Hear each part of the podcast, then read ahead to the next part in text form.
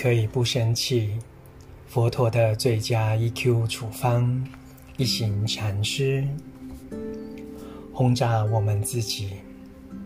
耶稣曾说：“神啊，请你原谅他们，因为他们不知道自己在做什么。”如果有人犯罪而带给人无比的痛苦，那是由于他根本不知道自己在做什么。很多年轻人会犯罪，是因为不知暴力会带给别人多少痛苦。每次当他们采取某种暴力行为时，也伤害自己与其他人。他们误以为发泄愤怒与使用暴力可以让自己觉得好过一点。但事实上，愤怒只是不断地在他们心中滋长。当你对敌人发射炸弹，你也对自己与国家发射发射一枚相同的炸弹。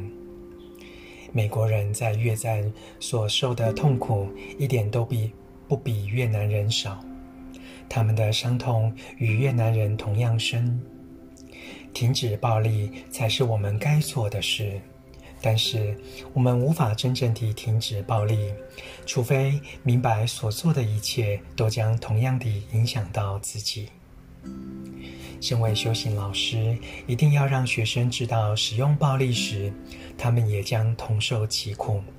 这不能只用说说的，必须以更有创意的方式教导他们。